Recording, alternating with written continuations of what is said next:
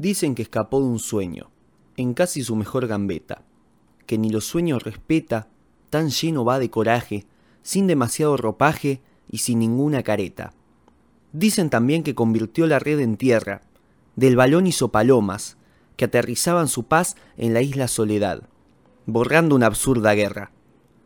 Es verdad que es lo más grande que hay, es nuestra religión, nuestra identidad. No te mueras más, le pedimos. Que sigas jugando para toda la gente fue un derecho constitucional que olvidamos redactar. Pero será eterno, pues el Diego sembró alegría en el pueblo y llenó de gloria este suelo.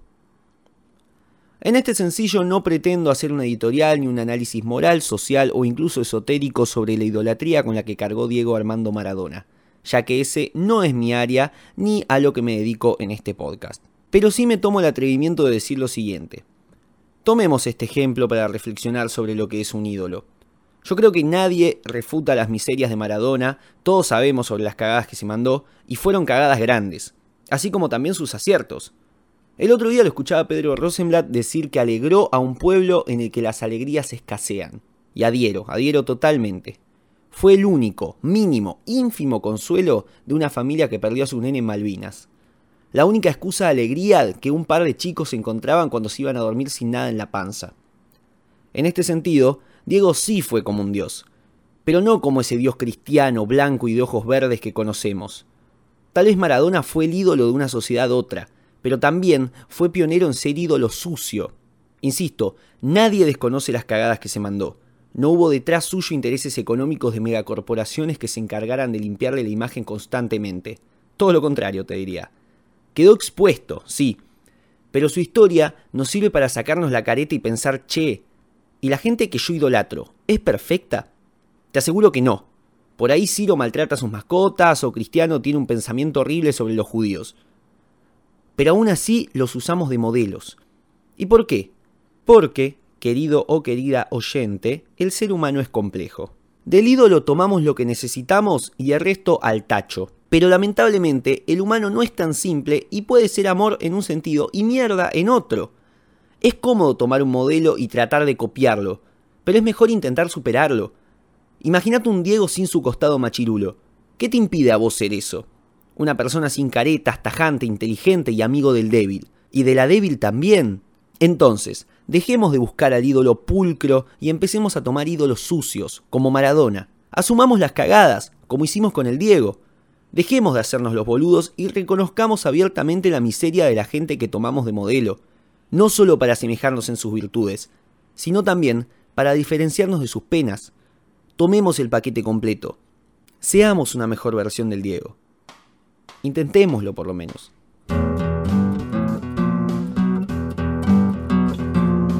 Señoras, señores, les doy la bienvenida a Me Estás Jodiendo, el podcast que cual padre abandónico te hace feliz un rato y luego se va por tres meses. El tema que hoy nos reúne es lo que para la Argentina bien podría ser el suceso más importante y que más haya impactado a la nación en lo que va del año. Estoy hablando, por supuesto, de la muerte de Diego Armando Maradona. Decidí esperar un par de semanas para subir este sencillo por dos motivos. Primero, para comprobar lo vigente que sigue el asunto en la agenda mediática y en el pensar popular. Seguimos viendo memes, homenajes, gente que busca la cara del Diegote en cuanta mancha se le aparezca, y entendemos que haber sido un referente popular, como también lo fueron Spinetta, El Che o Nini Marshall, es algo que trasciende un ámbito, un área de desarrollo específico. Figuras como las de Charlie o Favaloro inspiran más allá de que tu vocación vaya por el lado de la música, la medicina o lo que fuere. Hay algo que se juega sobre todo en la actitud que trasciende lo particular. Y Maradona tuvo mucho de eso. Su actitud avasallante, de hacerle frente siempre hasta el adversario más jodido de todos, despertó emociones en todo el mundo. Y entonces uno quería ser Maradona en lo suyo no porque quisiera ponerse a hacer jueguitos en el entretiempo, sino porque quería devorarse el mundo cada vez que salía de su casa.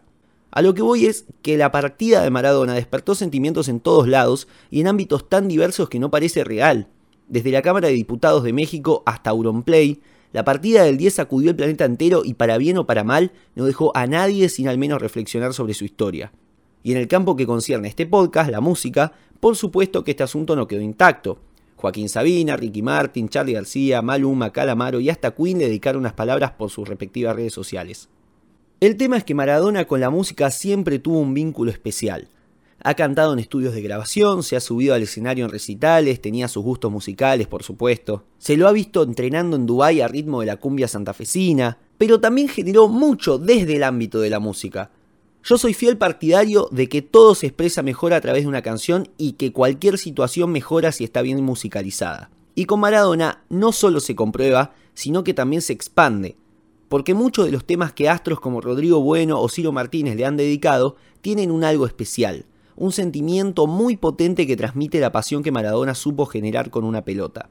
La música que le dedicaron, ya sea melodías originales o adaptaciones de letras a melodías preexistentes, tienen un alma, una potencia, un fulgor que no te lo origina cualquier producto.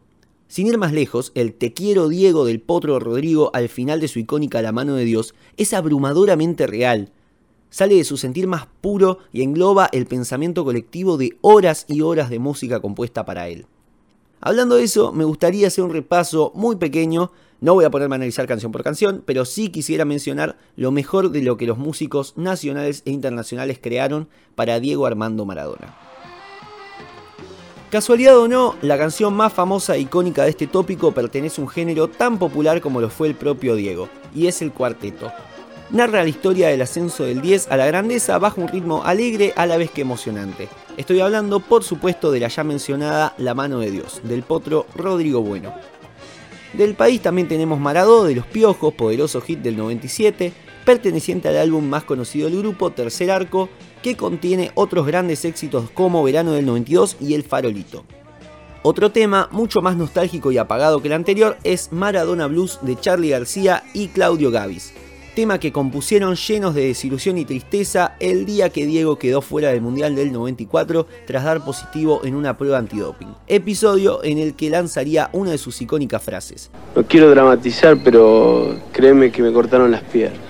Yéndose un poco más al carajo tenemos a Los Ratones Paranoicos, grupo que lanzó un álbum entero en 2001 llamado Para Siempre Diego, en homenaje por supuesto al 10. Son tres versiones de la canción Para Siempre, la primera con la letra modificada en homenaje a Maradona, la segunda es la versión original compuesta junto con Andrés Calamaro para el disco Vivo Paranoico y la tercera es una versión en karaoke.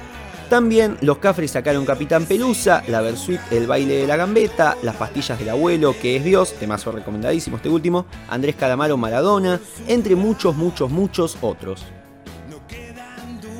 Y en lo internacional también tenemos bastante para nombrar. Entre lo más importante está La vida es una tómbola de Manu Chao, cantautor franco-español, tal vez uno de los temas más jugados y directos que le hayan compuesto, en el que tratan a la FIFA como el gran ladrón. Recordemos que históricamente Maradona ha sido muy crítico con esta institución, a cuyos dirigentes llamó mafiosos, ladrones y hasta dictadores. Santa Maradona es otro tema importante, compuesto por Mano Negra, grupo liderado por el recién mencionado Manu Chao, y como la anterior es una canción que resalta el costado más revolucionario del jugador argentino. Y en su querido Nápoles de Italia tenemos el tema de Enzo Romano, Maradona e meglio e Pelé. Ah, que no sabés cómo se traduciría el título. Muy bien, Maradona es mejor que Pelé. Y siguiendo con el hilo internacional, tenemos al grupo de pop alemán Province con Diego Maradona, DJ Snake y Niñola con Maradona Rhythm y Play Like Maradona de Luis Cuña, por no nombrar decenas de otras canciones de todas partes del mundo y sobre todo Argentina, que no nombro para que el podcast de hoy no sea eterno como el Diego. Pero no me voy de acá sin mencionar que el 10 ha tenido sus roces directos con la música, muchos de hecho, y vamos a nombrar algunos de ellos. Como por ejemplo a comienzos de los 80, en un distanciamiento con Claudia Villafañe, el primer gran amor del homenajeado, Maradona tuvo un romance con Lucía Galán, integrante del dúo Pimpinela. Si bien duraron lo que un embarazo, es decir, nueve meses, llegó a grabar una canción con ellos, Querida Amiga, que fue un regalo para la mamá del astro, la mítica Doña Tota. Con los espectáculos en vivo, el Diego tiene sus relatos, como cuando Rodrigo viajó a Cuba para cantarle La mano de Dios en el año 2000, o cuando se cantó El baile de la gambeta junto con la Versuit en el Pepsi Music del 2005, vestido de pijama como los integrantes del grupo solían presentarse en sus shows. En ese mismo festival, Diego se subió al escenario con los piojos cuando cantaron Maradó, esta vez no para cantar él, sino para hacer jueguitos mientras interpretaban la canción. Maradona también ha cantado en la televisión argentina, como lo hizo en 1994 cuando interpretó el tango compuesto por Juan Puey y Reinaldo Giso en la década del 40, El sueño del pibe, en el programa de Antonio Gasalla, La verdad de la milanesa. También cantó en su propio programa, La Noche del 10, un tema de Carlos Vives, Voy a olvidarme de mí, que le dedicó a Claudia Villafaña, con quien entonces ya se había separado. Bueno, mucho más se podría seguir hablando de Maradona y la música, pero ya nos iríamos de tema con el tiempo y por algo esta sección se llama sencillo y no complejo. Vamos a dejar acá entonces. Mucho se ha dicho y mucho se dirá porque el fenómeno Maradona no se puede explicar en 10 minutos. Va, ni en 10 minutos, ni en un día, ni en toda una vida. Por cómo se dieron las cosas y por lo que significa para el pueblo argentino, creo que es mejor que así sea. La discusión sobre los héroes sucios y la reivindicación de una actitud maradoniana frente a la vida son debates que de otra forma no habríamos tenido y que son importantes para crecer como sociedad. Nos deja un héroe polémico, sí, pero también fundamental.